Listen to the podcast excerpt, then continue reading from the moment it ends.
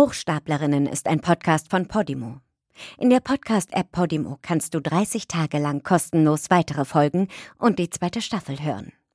Dort gibt es auch viele weitere exklusive Podcasts und Hörbücher. Mehr Infos und den Link dazu findest du in den Show Notes.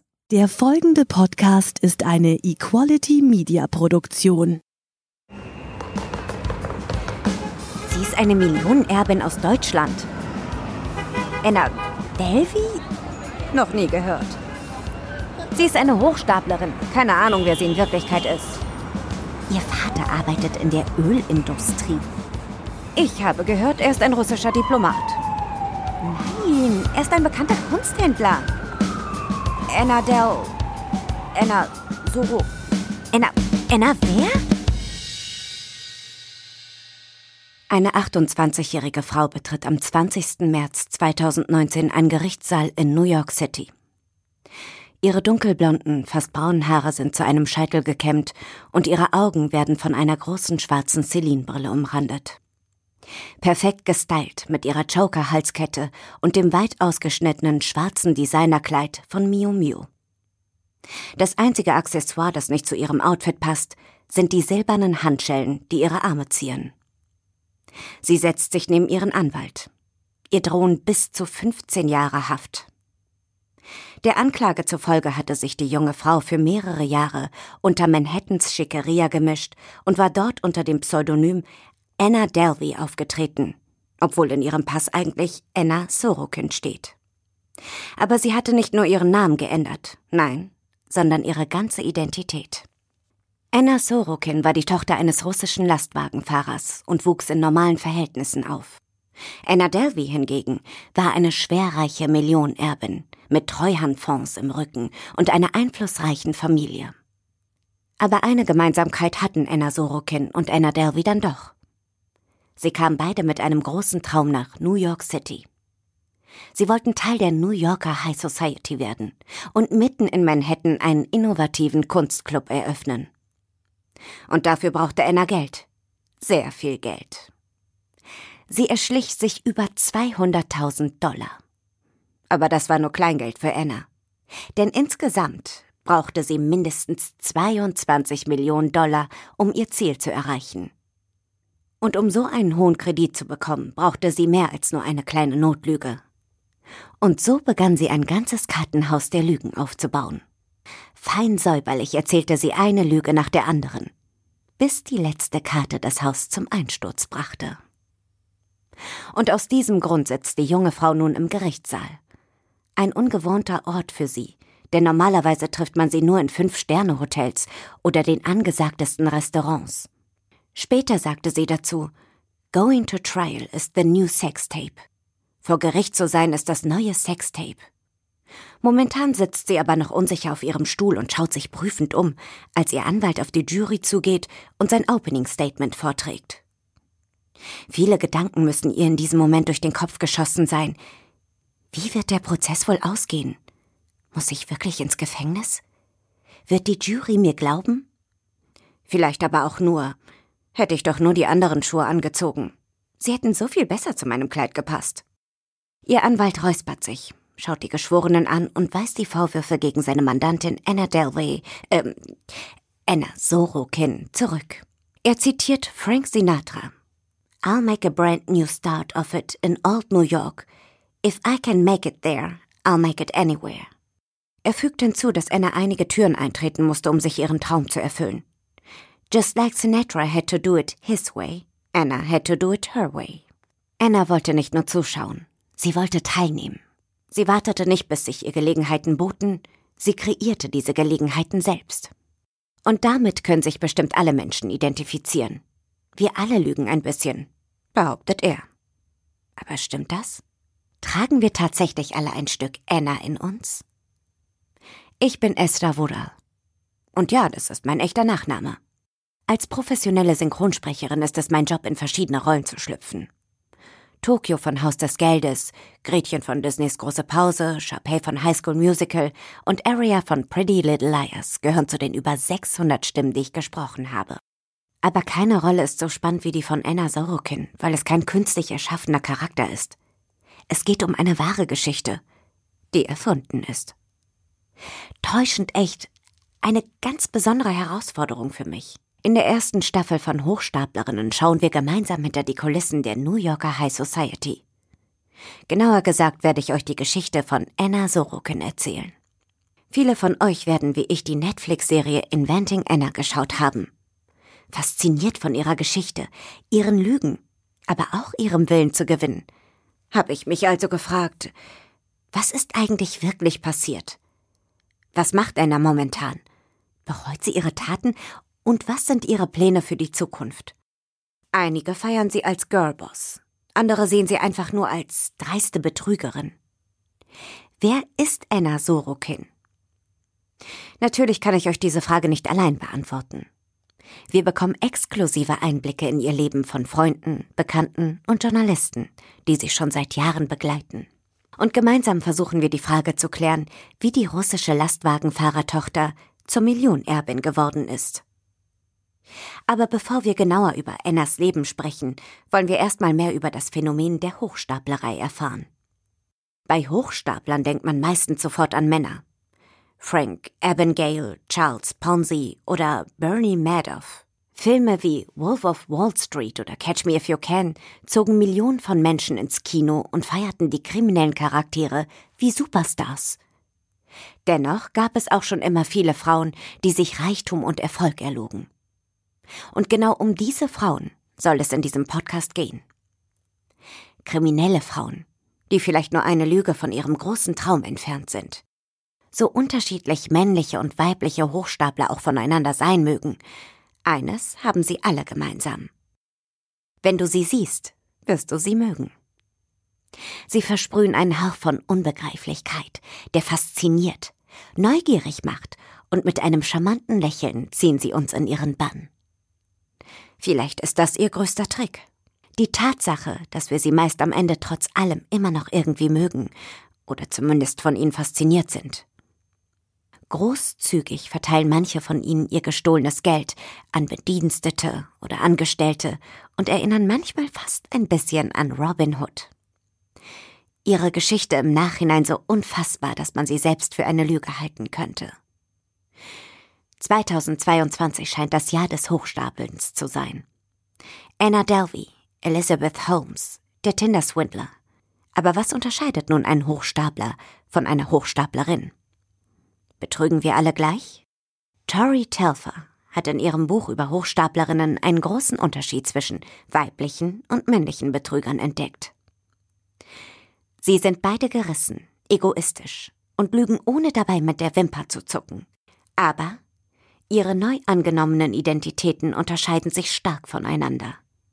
Was traurigerweise mehr über unsere Gesellschaft aussagt, als über unsere Hochstapler. Betrügerinnen nehmen oftmals eine verletzliche und hilflose neue Identität an. Denn die meisten Menschen würden nicht so einfach glauben, dass eine Frau in einer wichtigen Position ist oder ein großes Unternehmen leitet. In Telfers Buch, was wir hier auch in den Show Notes verlinken, teilt sie die Hochstaplerinnen in verschiedene Kategorien ein. Einige von ihnen sehen sich nach Glitzer und Glamour. Sie wollen reich aussehen, teure Handtaschen am Arm tragen und einen gewissen Lifestyle pflegen. Wie es tatsächlich aber auf ihrem Konto aussieht, ist ihnen meist egal. Hauptsache, man denkt, sie sind reich. Dann gibt es noch die spirituellen Betrügerinnen. Die Wahrsagerinnen oder das Medium, das dein Schicksal ändern kann. Andere Scammer nehmen eine komplett andere Identität an und geben vor, eine vermisste Person zu sein oder eine Überlebende einer schlimmen Katastrophe. Ihnen geht es meist um Aufmerksamkeit und fast nie um Geld. Und dann gibt es noch die machthungrigen Betrügerinnen. Fake it until you make it. Und um eine von ihnen geht es in unserer ersten Staffel. Anna Sorokin. Eine junge Frau, die ganz New York in ihren Bann zog und spaltete. Auch nach ihrer Verurteilung gehen die Meinungen stark auseinander. So findet man auf ihrem Instagram-Account Kommentare, die sie als Genie feiern, als ein Vorbild geradezu und nichts Kriminelles an ihren Machenschaften finden können. Andere hingegen verurteilen ihr Verhalten und ihre Taten aufs Schärfste. Sie können nicht verstehen, wie ein Mensch seine Freunde auf so eine üble Art und Weise ausnutzen kann. Aber eines haben diese Menschen alle gemeinsam. Sie beobachten Anna und kommentieren jeden Post. Mehr als eine Million Follower hat sie mittlerweile. Bewunderung oder Verurteilung? Wir lieben sie oder lieben sie zu hassen. Und fast alle haben eine Meinung zu dem Fall. Aber was geht in Ennas Kopf eigentlich vor sich? Glaubt sie ihre eigenen Lügen? Kann man einer Hochstaplerin je wieder vertrauen? Oder sollte man immer ihre Worte mit Vorsicht genießen und sich auf eine böse Überraschung gefasst machen? Tragen wir tatsächlich alle ein kleines Stück Enna in uns, wie von ihrem Anwalt behauptet? Eine Expertin, die Antworten geben kann, ist Sonja Fehlen, Soziologin an der Philipps-Universität in Marburg. Sie beschäftigt sich mit dem bislang kaum ausgeleuchteten Feld der Hochstapelei. Nur wenige Forscher haben sich ihm verschrieben. Sonja Fehlen schrieb zwei Bücher zum Thema, die wir natürlich auch in den Show Notes verlinken. Und damit möchte ich unseren ersten Gast in diesem Podcast begrüßen. Hallo Sonja, wir freuen uns sehr, dass du dir die Zeit nimmst, heute mit uns ein bisschen über Hochstapler und vor allem über Hochstaplerinnen zu sprechen. Denn du bist eine Expertin, wenn es zu diesem Thema kommt. Und davon gibt es echt gar nicht so viele. Du hast sogar ein Buch über die Hochstapelei geschrieben, was wir natürlich auch in den Shownotes verlinken. Wie kam es denn dazu? Was fasziniert dich denn persönlich am Hochstapeln? Ja, tatsächlich habe ich zwei Bücher geschrieben über Hochstapeln. Mein aktuellstes handelt vom Bewerbungshochstapeln, also über Täuschung bei der Jobsuche bzw. bei der Personalauswahl. Und im Grunde interessiert mich am Hochstapeln das, was wohl auch andere daran fasziniert. Also meine Forschungsobjekte überwinden mit Lässigkeit Grenzen, die für die meisten Menschen unüberwindbar sind. Ich wollte wissen, wie dieser ja oft unerhörte Aufstieg über Gesellschaftsschichten und Klassengrenzen hinweg funktioniert. Und besonders spannend ist für mich dabei, dass das Thema sowohl soziologische als auch sozialpsychologische Aspekte umfasst. Also hochstapeln kann zum einen erklärt und verstanden werden, indem wir den Blick auf sich wandelnde gesellschaftliche Strukturen, auf Normen, Funktionsmechanismen des sozialen Miteinanders richten. Und zum anderen erweitert sich das Verständnis für bestimmte Techniken und warum sie funktionieren durch Erkenntnisse aus der Wahrnehmungs-, Beurteilungs-, Beeinflussungs- und Manipulationsforschung.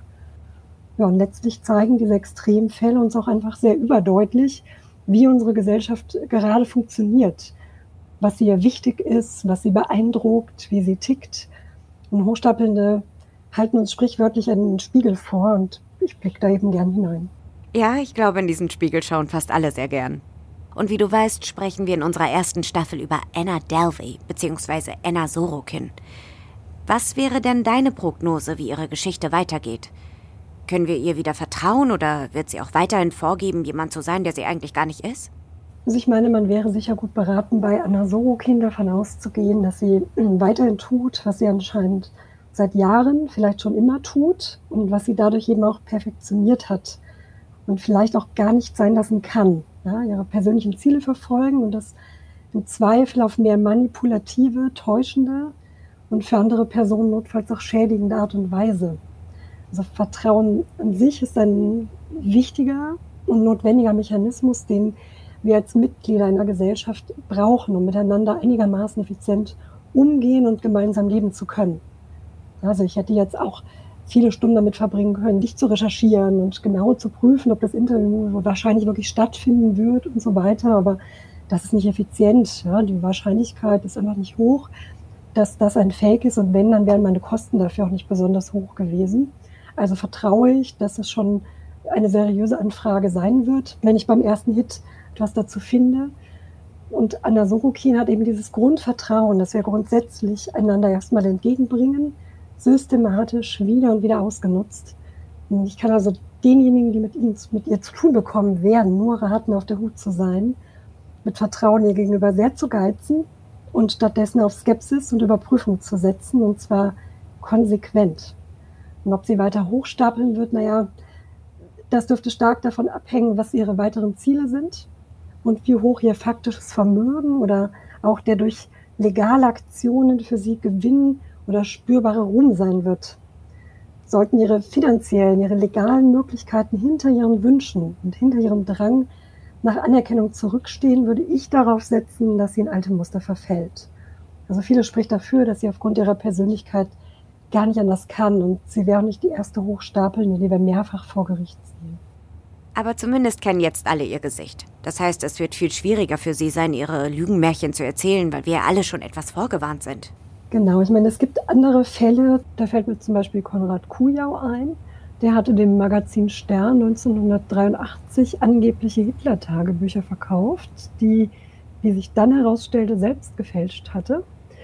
Und durch diesen Skandal, der den Ruf des Magazins sehr schwer schädigte, wurde Kujau dann wiederum ziemlich bekannt und hat sich schließlich darauf verlegt, Kunstwerke berühmter Maler zu, naja, zu fälschen, in Anführungsstrichen, und diese dann zusätzlich mit seinem eigenen Namen zu versehen und hat dann diese als sogenannte echte Kujaus verkauft. Also er hat seine Berühmtheit genutzt und sein Fälschungstalent, um legal Kapital daraus zu schlagen und vielleicht gelingt so etwas ja auch Anna Sorokin.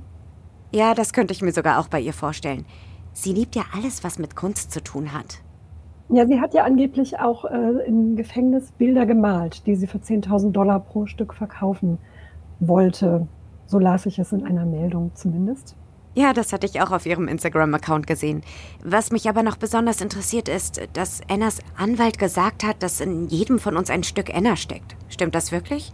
Ich zum Beispiel kann total schlecht lügen und würde wahrscheinlich nachts nicht mehr schlafen können, wenn ich wie Anna ein Doppelleben führen würde. Ja, ich würde sagen, das kommt darauf an, um welche Art von Hochstapeln es sich handelt.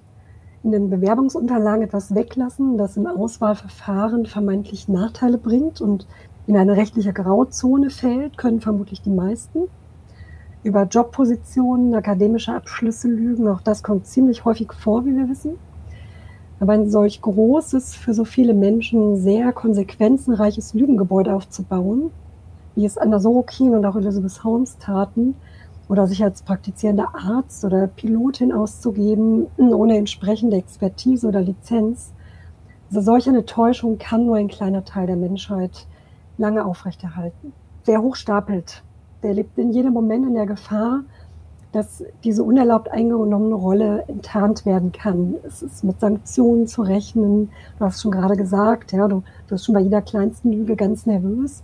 Genau das passiert ja normalerweise, wenn man empathisch ist, wenn man nicht total von sich überzeugt und abgebrüht ist oder eben einfach sehr, ja, sehr große Expertise darin hat, so nonchalant lügen zu können. Und ja, diese Sanktionen die sehr heftig ausfallen können. Die sind auch nicht alle bereit in Kauf zu nehmen. Man missbraucht in der Regel immer das Vertrauen von Mitmenschen. Man vernichtet manchmal Existenzen. Und diese Lügengebäude, die Hochstapelnde aufbauen, die müssen ja auch für das jeweilige Publikum stimmig sein, also sehr glaubhaft sein. Die, die verschiedenen Publika, denen sie verschiedene Versionen aufgetischt haben, die dürfen einander am besten gar nicht begegnen. Und falls es dann zu brenzligen Situationen kommt, das Ganze also kurz vor der Enttarnung steht, dann ist es eben auch hilfreich, nicht gleich rot anzulaufen, sondern mit Hilfe von Ausdruckskontrolle und Kreativität wieder von diesem Verdacht ablenken zu können. Und solche, naja, Kompetenzen, äh, muss man ja sagen, gepaart mit der Bereitschaft, sie im Zweifel rücksichtslos auf Kosten anderer einzusetzen, die sind zum Glück nicht allen in die Wiege gelegt. Oh ja, da hast du natürlich recht. Also ich glaube, bei Lebensläufen oder Bewerbungsgesprächen oder Online-Dating schummeln wir alle ab und zu mal. Vielleicht ist der eine oder andere dann doch eher 1,70 und nicht 1,85. Aber kommen wir mal zu der anderen Seite, also zu den Opfern. Gibt es ein bestimmtes Opferprofil? Menschen, die einfach leichter oder vielleicht auch immer wieder auf Hochsta Hochstaplerinnen reinfallen? Das hätte man gerne, ne? Das hätte man sehr gerne, weil man dann wüsste, man selbst ist davor gefeit. ähm, es kommt sehr auf die Hochstapelei an. Wie gesagt, wer gerade auf der Suche nach der großen Liebe ist, ist einfach empfänglicher dafür, dass der wunderbarste Mann der Welt, der vielleicht auch große Besitztümer hat, sich wirklich in uns verliebt. Wer gerade händeringend einen Jobposten sehr schnell, sehr gut besetzen muss, ist vielleicht eher anfällig, einen Kandidaten einzustellen, der im Lebenslauf mehr geschummelt hat, als einem lieb ist und man schaut weniger nach. Ähm, und so gibt es eben für wahrscheinlich nahezu jeden Menschen die passende Geschichte, auf die er im richtigen Moment, wenn sie gut rübergebracht wird, hereinfallen wird. Also man hätte das so gerne und die Opfer werden auch gerne in die Ecke gedrängt. Ja, aber es hilft, wenn man das selbst vermeiden möchte, Opfer von solchen Tätern, Täterinnen zu werden, sich klar zu machen, wo die eigenen Wundpunkte sind, wonach man sich vielleicht sehnt und wenn so etwas in Aussicht gestellt wird, dass einem das jemand geben möchte, dann sich zu zwingen, genauer hinzuschauen. Aber weil Hochstapeln eben da ansetzen, wo wir es äh, nicht erahnen, wir rechnen nicht mit sowas. Wie wahrscheinlich ist das denn? Na, jeder denkt ja, das passiert den anderen. Ähm, fällt es wirklich schwer, darauf vorbereitet zu sein. Okay, das ist ein sehr guter Punkt. Das war mir gar nicht so bewusst, aber das stimmt natürlich. Wer sich ein wenig einsam fühlt und von einer Freundin und ein bisschen Großstadtabenteuer träumt, ist wahrscheinlich leichter überzeugt, wenn Anna Delvey genau das anscheinend bietet. Ich weiß nicht, ob du die Netflix-Serie Inventing Anna geschaut hast, aber es gab in einer Folge eine Szene, in der Annas Freundinnen sie zur Rede gestellt haben, also eine Intervention. Die war erfolglos. Aber könnte so etwas theoretisch funktionieren oder bringt es nichts, einen Hochstapler auf die Lügen anzusprechen? Naja, also wenn es darum geht, erstmal die Hochstapelnden sozusagen zur Vernunft bringen zu wollen, das würde ja schon mal voraussetzen, dass es bereits wirklich Mitwissende gibt. Ja, also dass Personen da sind, die wirklich keinen Zweifel mehr darüber haben, dass die Dinge ganz anders sind, als man sie glauben machen möchte. Und dass die Hochstapelei als solche kurz vor der Enttarnung steht.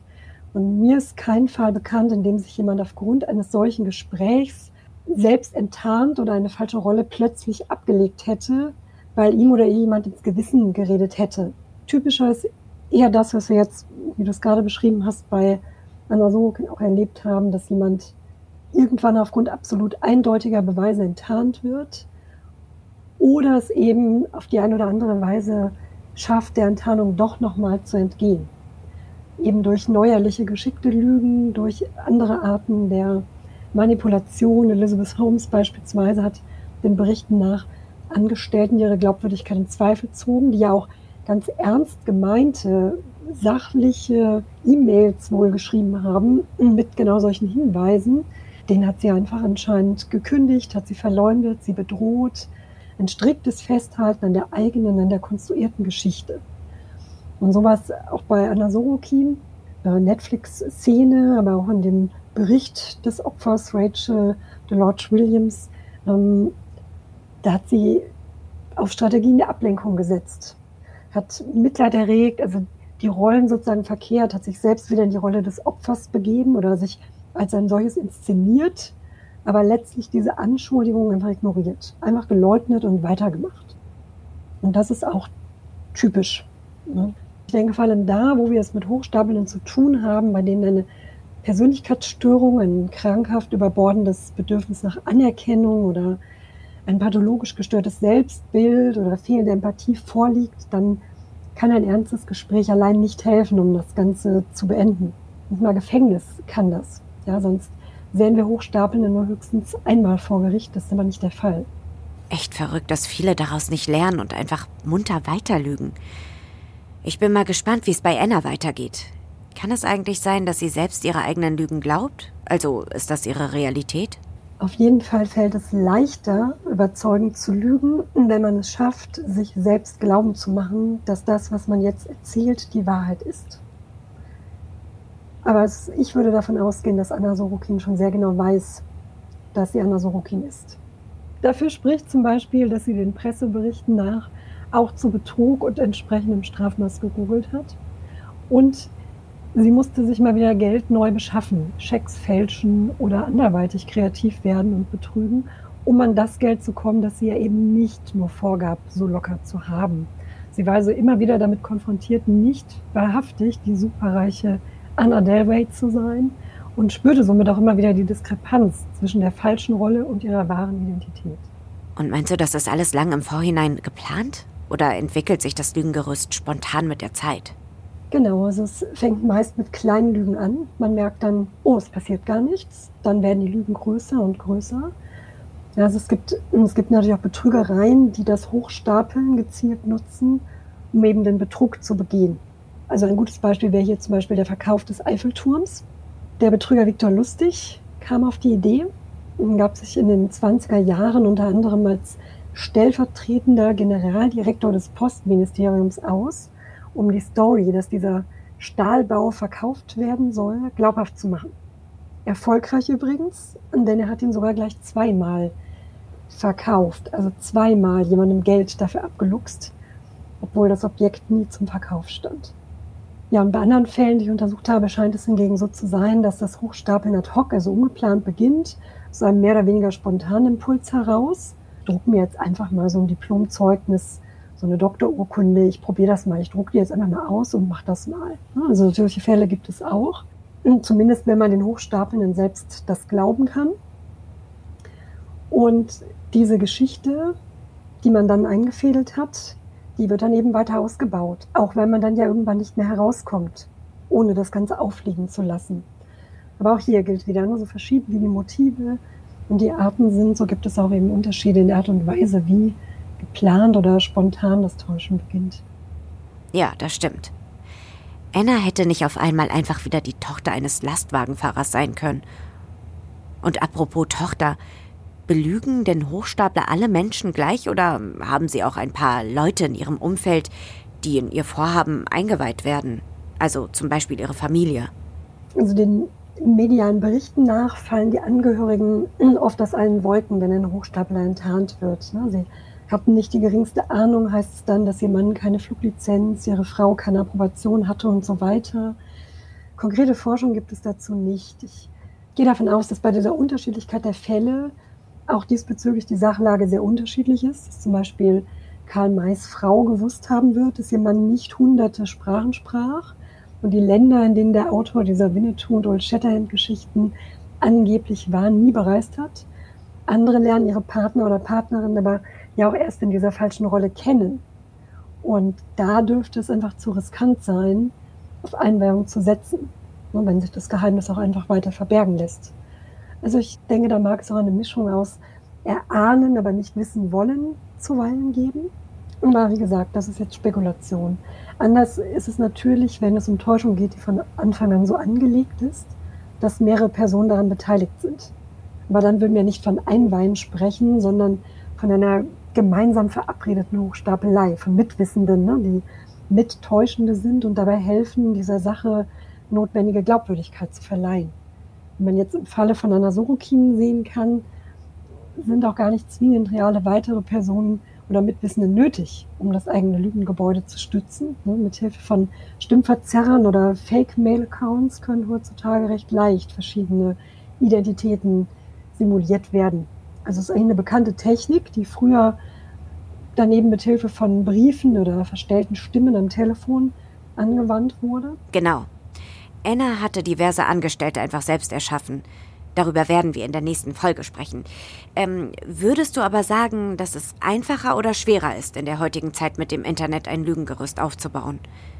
Es lässt sich ja viel im Internet finden, was man aber natürlich auch für sich nutzen kann. Genau. Das hat Vor- und Nachteile. Also ich würde sagen, die Hochstapelnden nutzen einfach heute die neu entstandenen Lücken und haben es da, wie gerade genannt, ne, durch moderne Technik an vielen Stellen leichter. Also ein falsches Zeugnis war wahrscheinlich noch nie so leicht zu erstellen wie heutzutage, da jeder zu Hause Computertechnik griffbereit hat und über das Internet einsehen kann, wie sowas aussehen sollte. Und ähm, ich denke gerade an den Fall von Harry Domella, der als äh, Kaiser auftrat. Also man hielt ihn, als er in einem Hotel zu Gast war, für Kaiser Wilhelm das würde heute wahrscheinlich so auch nicht mehr funktionieren, weil man dann, wie du sagst, einfach ins Internet geht und prüft, sieht er denn so aus? Oder direkt sehr unzeitverzögert feststellen könnte, wo hält er sich denn gerade auf? Kann das überhaupt sein, dass der hier gerade in Erfurt, in Leipzig, in Marburg oder LA sich aufhält und man kann dadurch eben bestimmte Dinge schneller auffliegen lassen. Aber wie alles im Leben hat auch das einfach zwei Seiten.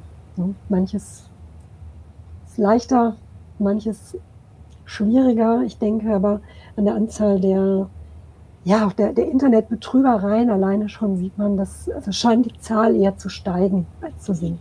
Es scheint leichter zu sein. Ja, oder vielleicht kriegt man durch das Internet auch einfach von viel mehr Fällen mit.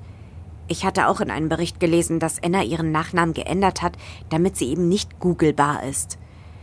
Ähm, also jetzt lässt sich das natürlich nicht mehr nachvollziehen, aber vor ein paar Jahren hat man wahrscheinlich gar keine Suchergebnisse bekommen, wenn man Anna Delvey gegoogelt hat. Ja, genau. Delvey lenkte von ihrer russischen Herkunft ab, was eine Enttarnung entschwert. Klingt auch irgendwie hip, sexy und hat ihr also vermutlich einfach gut gefallen. So sagt sie es auch selbst in Interviews. Und äh, was Anna wahrscheinlich nicht wusste, aber zugute kam, ist, dass Delvey vor allem für ihr englischsprachiges Publikum leicht verständlich war. Und das, was wir leicht verständlich finden, ähm, das glauben wir auch eher. Also über das, was wir, worüber wir gedanklich nicht stolpern, das hinterfragen wir seltener. Das klingt ein bisschen verrückt, aber genauso funktioniert unser effizientes, aber eben auch ja, oftmals fehleranfälliges Denken. Also das, was klar ist, halten wir eher für wahr. Das ist natürlich auch ein sehr guter Punkt. Aber auch komisch, weil Delvey sich ja überhaupt nicht nach einem deutschen Nachnamen anhört. Also, dass das niemand aufgefallen ist, einfach auszusprechen, für die Amerikaner ist das aber auf jeden Fall. Da hast du natürlich recht. Sonja, wir müssen langsam zum Ende kommen. Ich könnte wirklich noch ewig lang mit dir über unsere Hochstapler oder Hochstaplerinnen sprechen, aber zum Abschluss erkläre uns doch nochmal, warum fasziniert uns das alle so? Die nehmen sich, was sie wollen. Sie halten sich nicht an Regeln, sie tun, was ein Teil von uns vielleicht auch gern tun würde, sich aber nicht traut. Das fasziniert. Und sie tun, was uns zugleich unmöglich scheint. Wie, wie, kann man, wie kann das gelingen, will man wissen. Und darin steckt einerseits Bewunderung, andererseits Erschütterung und auch die besorgte Frage, ob man äh, selbst auf die eine oder andere Weise Opfer solcher Hochstapler oder Hochstaplerin werden könnte. Und je nachdem, wer genaht wurde, gesellt sich zuweilen auch ein wenig Schadenfreude mit dazu. Also immer dann, wenn jemand aus einer gesellschaftlichen Gruppe aufs Kreuz gelegt wird, für die man selbst wenig Sympathie oder gar Neid empfindet. Das stimmt, darüber sprechen wir auch noch, weil das bei Annas Gerichtsprozess auch eine große Rolle gespielt hat. Also, liebe Sonja, vielen lieben Dank für deine Zeit und wie gesagt, wer mehr über das Thema wissen möchte, dem kann ich nur Sonjas Bücher empfehlen. Verlinken wir, wie gesagt, in den Show Notes. So, jetzt wissen wir also ein bisschen mehr über die Gedankenwelt und das Vorgehen von Hochstaplern und sind bereit, in die Welt der Anna Sorokin einzutauchen. Freut euch auf nächste Woche, wenn wir uns auf den Weg nach New York machen und Anna ein bisschen besser kennenlernen. Bis dann, bleibt ehrlich, eure Esra. Hochstaplerinnen ist ein Podcast von Podimo. In der Podcast-App Podimo kannst du 30 Tage lang kostenlos weitere Folgen und die zweite Staffel hören. Dort gibt es auch viele weitere exklusive Podcasts und Hörbücher. Mehr Infos und den Link dazu findest du in den Show Notes. Du kannst das Probeabo jederzeit kündigen. Du wirst auf der Seite deine Bezahldaten hinterlegen müssen, um deine Anmeldung abzuschließen. Aber keine Sorge, wenn du innerhalb der 30 Tage kündigst, zahlst du natürlich keinen Cent. Wenn du nach Ablauf deines Probeabos bei Podimo bleiben willst, zahlst du im Monat 4,99 Euro und bekommst weiterhin Zugriff auf alle exklusiven Podcasts und Hörbücher der App. Den Link go.podimo.com slash hoch findest du auch in den Show Notes.